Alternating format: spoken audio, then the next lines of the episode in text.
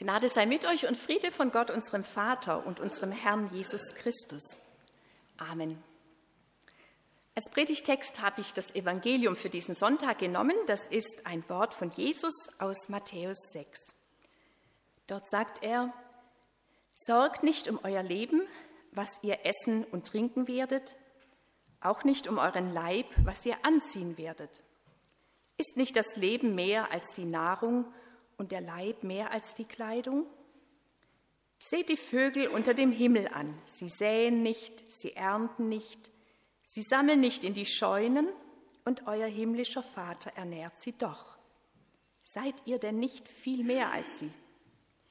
Wer ist unter euch, der seines Lebens Länge eine Spanne zusetzen könnte, wie sehr er sich auch darum sorgt? Und warum sorgt ihr euch um die Kleidung? Schaut die Lilien auf dem Feld an, wie sie wachsen. Sie arbeiten nicht, auch spinnen sie nicht.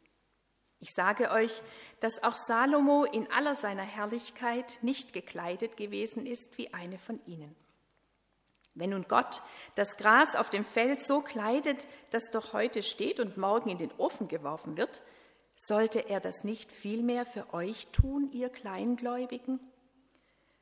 Darum sollt ihr nicht sorgen und sagen, was werden wir essen, was werden wir trinken, womit werden wir uns kleiden? Nach dem allen trachten die Heiden, denn euer himmlischer Vater weiß, dass ihr all dessen bedürft. Trachtet zuerst nach dem Reich Gottes und nach seiner Gerechtigkeit, so wird euch das alles zufallen. Darum sorgt nicht für morgen, denn der morgige Tag wird für das Seine sorgen. Es ist genug, dass jeder Tag seine eigene Plage hat. Herr, gib uns ein Wort für unser Herz und ein großes Herz für dein Wort. Amen. Liebe Gemeinde, vor zwei Wochen haben wir Konfirmation gefeiert auf der Pfarrwiese. Und die Konfirmanden haben die zehn Gebote aufgesagt. Sie haben es gut gemacht. Im Unterricht äh, habe ich sie zuvor, das ist dann schon lange her, die Gebote sortieren lassen.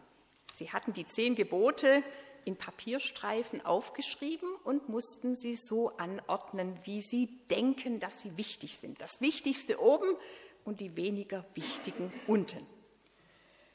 Das staunt man, was sich so junge Leute denken, was wichtig ist. Jetzt könnte man auch fragen, was ist das schwerste Gebot? Was kann man kaum einhalten? Ich würde sagen, da treten die zehn Gebote in den Schatten eines neuen Gebotes, das Jesus uns hier mitgibt. Sorgt euch nicht. Manchmal denke ich, es ist einfacher, seine Nächsten zu lieben und vielleicht sogar noch die Feinde, als dass man sich keine Sorgen macht. Denn die Sorgen, die sind ja eine ziemliche Macht, die sich manchmal so richtig einnisten können vor allem wenn die Sorge so mit uns durchgeht. Zum Beispiel in einer schlaflosen Stunde, wenn man gar nichts mehr daran ändern kann, wie das Gespräch gestern verlaufen ist. Oder wenn man eigentlich einschlafen sollte, aber gerne wüsste, ob man am Morgen auch rechtzeitig aufwacht und nicht den Bus verpasst. Oder wenn man über Dinge nachdenkt, die man nicht in der Hand hat dann bringt uns die Sorge in großer Not und legt sich so wie ein eiserner Ring ums Herz und wir sagen, Sorget nicht ist leichter gesagt als getan. Ja, geht es überhaupt, ohne Sorge zu sein? Oder ist es überhaupt richtig? Wir haben doch Verantwortung, wir müssen doch sorgen für unsere Aufgaben und für Menschen. Wir kümmern uns, wir planen, wir handeln das geht doch gar nicht ohne Sorge. Und wo kämen wir dahin, wenn sich jeder auf einen anderen verlässt, wenn keiner dafür sorgt, dass alle zu essen und zu trinken haben und was anzuziehen und zufrieden sind? Es ist also gar nicht so einfach, so schlicht es klingt. Und ich denke, wir müssen wie immer genau hinschauen, was meint Jesus und warum macht er sich Sorgen über unsere Sorgen. Was meint er? Ein erster Gedanke, Sorgen machen wir uns, wenn wir Gott vergessen. Also Jesus sagt ganz schlicht, Gott weiß, dass wir essen müssen und etwas brauchen, das wir anziehen. Das klingt jetzt banal und da wir aufs Erntedankfest zugehen, halten wir das vielleicht für selbstverständlich. Das ist uns doch klar. Aber es gibt viele Menschen, die glauben, dass Gott nur für das Große zuständig ist. Die Welt hat er gemacht und da soll er bitte für Ordnung sorgen. Aber meine kleinen Dinge, ob die ihn wirklich beschäftigen? Ob es, wie es mir geht mit dem Geld, das ich habe oder das viel zu früh ausgeht? Ob sich Gott damit beschäftigt, wie es mir am Anfang eines neuen Schuljahres geht? Oder wenn wir nachdenken über den Weg von Enkeln, wenn wir vielleicht eine schlimme Diagnose bekommen haben und fragen, wie geht es weiter? Jesus sagt, es ist so. Der himmlische Vater weiß, was ihr braucht. Das ist gar nicht viel, das ist nur ein Satz, sechs Worte, aber probiert es mal aus, was diese Worte für eine Wirkung haben können. Euer himmlischer Vater weiß, was ihr braucht, und dann denkt mal an eure Schule. Und vielleicht auch an die Erinnerung an schlechte Noten. Ja, er weiß, was ihr braucht im neuen Jahr. Euer himmlischer Vater weiß, was ihr braucht an eurem Arbeitsplatz. Wenn die Aufgaben vielleicht zu groß geworden sind oder gleich der erste Start nicht ganz gelungen oder der schwierige Kollege immer noch da. Euer Vater weiß, was ihr braucht, auch in Trauer, in Einsamkeit, wenn die Kraft nachlässt, im Streit, in der Bitterkeit. Euer Vater weiß, was ihr braucht. Was brauchst du? Was brauchen Sie? Jesus sagt uns damit, wir haben allen Grund zu vertrauen. Denn Gott ist nicht nur der Schöpfer des Alls, er ist kein gestrenger Herr, dem wir den Segen abbringen müssen, er ist unser Vater. Er lässt sich nichts abbringen, sondern er gibt, was nötig ist. Er sorgt für Kleidung und Essen, nicht weil wir etwas geleistet haben, sondern weil er uns liebt und kennt. Denkt mal, wir machen Gott Sorgen. So ist es. Ein zweites, Sorgen machen wir uns, wenn wir uns selbst überschätzen. Oder anders gesagt, für wen halten wir uns eigentlich? Jesus sagt, ihr könnt euer Leben nicht verlängern. Eine Spanne, das sind 46 Zentimeter. Also ein bisschen länger als ein großes Lineal. Das ist nicht viel.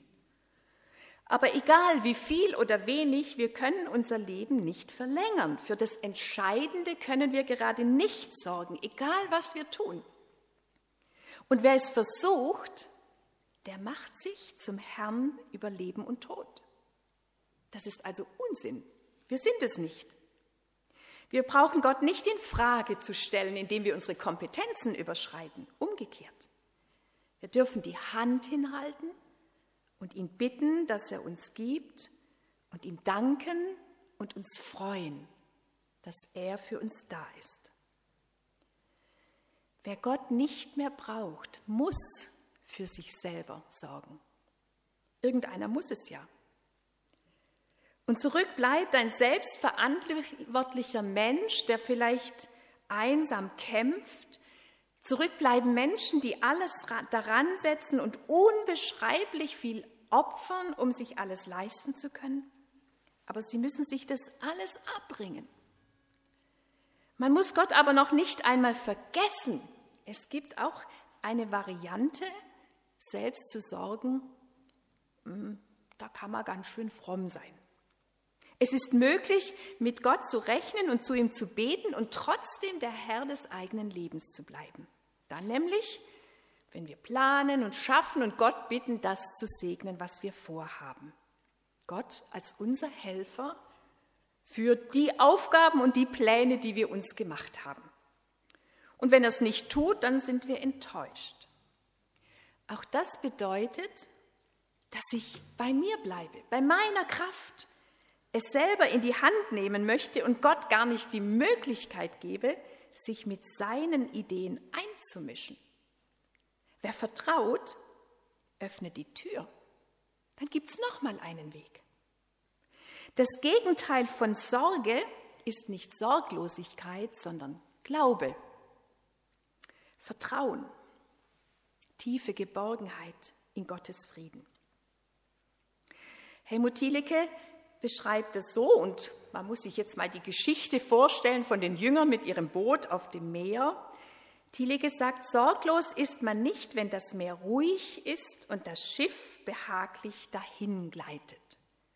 Sorglos darf man sein, wenn die Wellen hochgehen, aber der Herr dabei ist und schläft. Und wir wissen, dass es nicht untergehen kann, weil er da ist. Dass ihm Wind und Wetter nichts anhaben dürfen, weil er da ist und weil er die Macht hat und weil er gebieten kann, wenn er will. Die einzige Sorge, aber wirklich die einzige, die uns umtreiben soll, ist die, dass wir das Vertrauen auf diesen Herrn nicht wegwerfen. Und dieses Vertrauen, sagt Jesus, beginnt schon im Alltag. Die Fragen nach Essen und Trinken und Kleidern sind wie so ein Trainingsfeld, auf dem wir einüben, mit Gott zu rechnen. Wunder kommen erst später.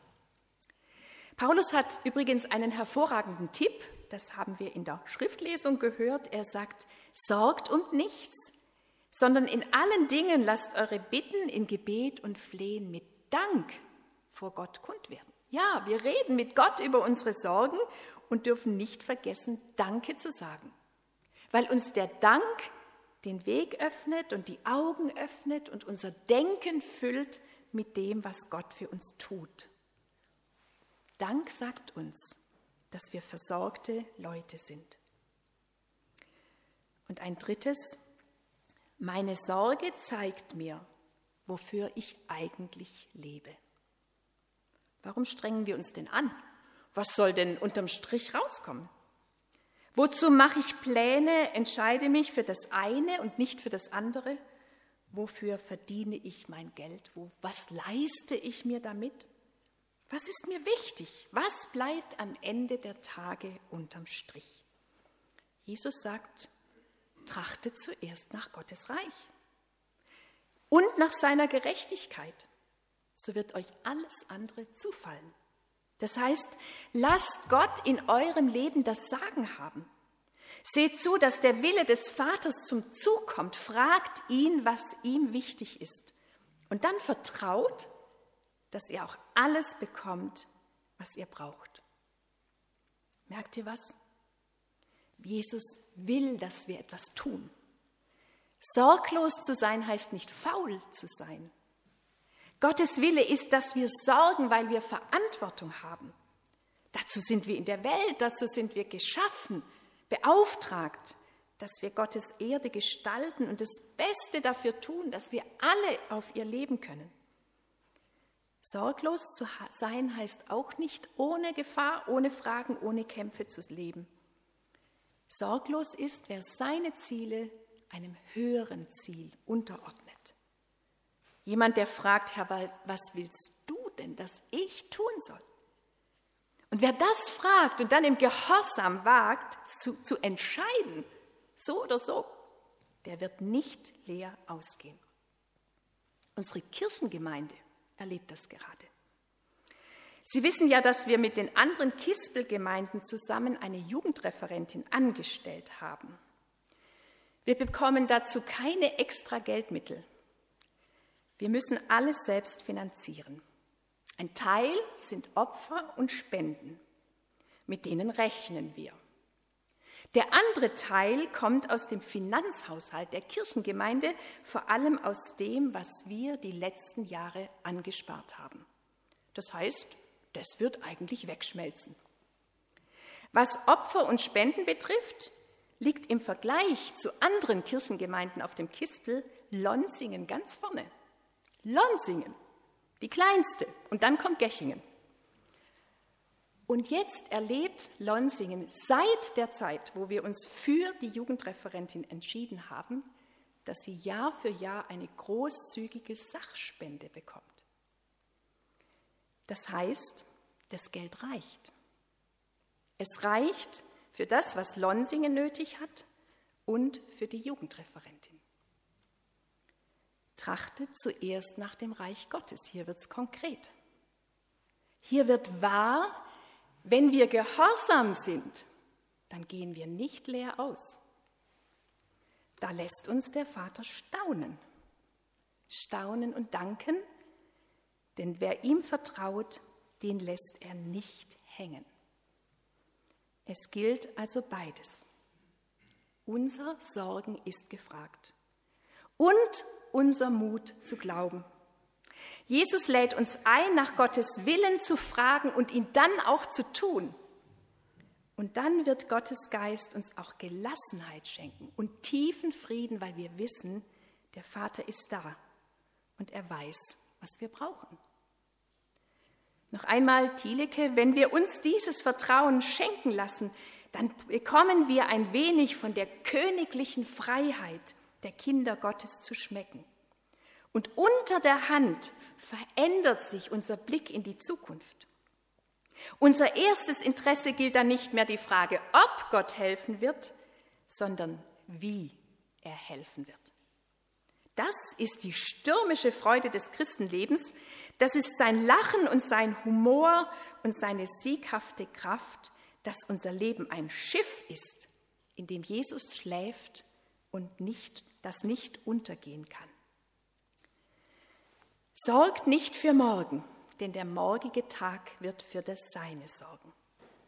Das heißt nicht, dass wir unsere Sorgen unterdrücken oder gar hier vorne abgeben, bevor wir dann in den Gottesdienst kommen. Im Gegenteil, hier gehören sie her. Hier in die Gegenwart des himmlischen Vaters.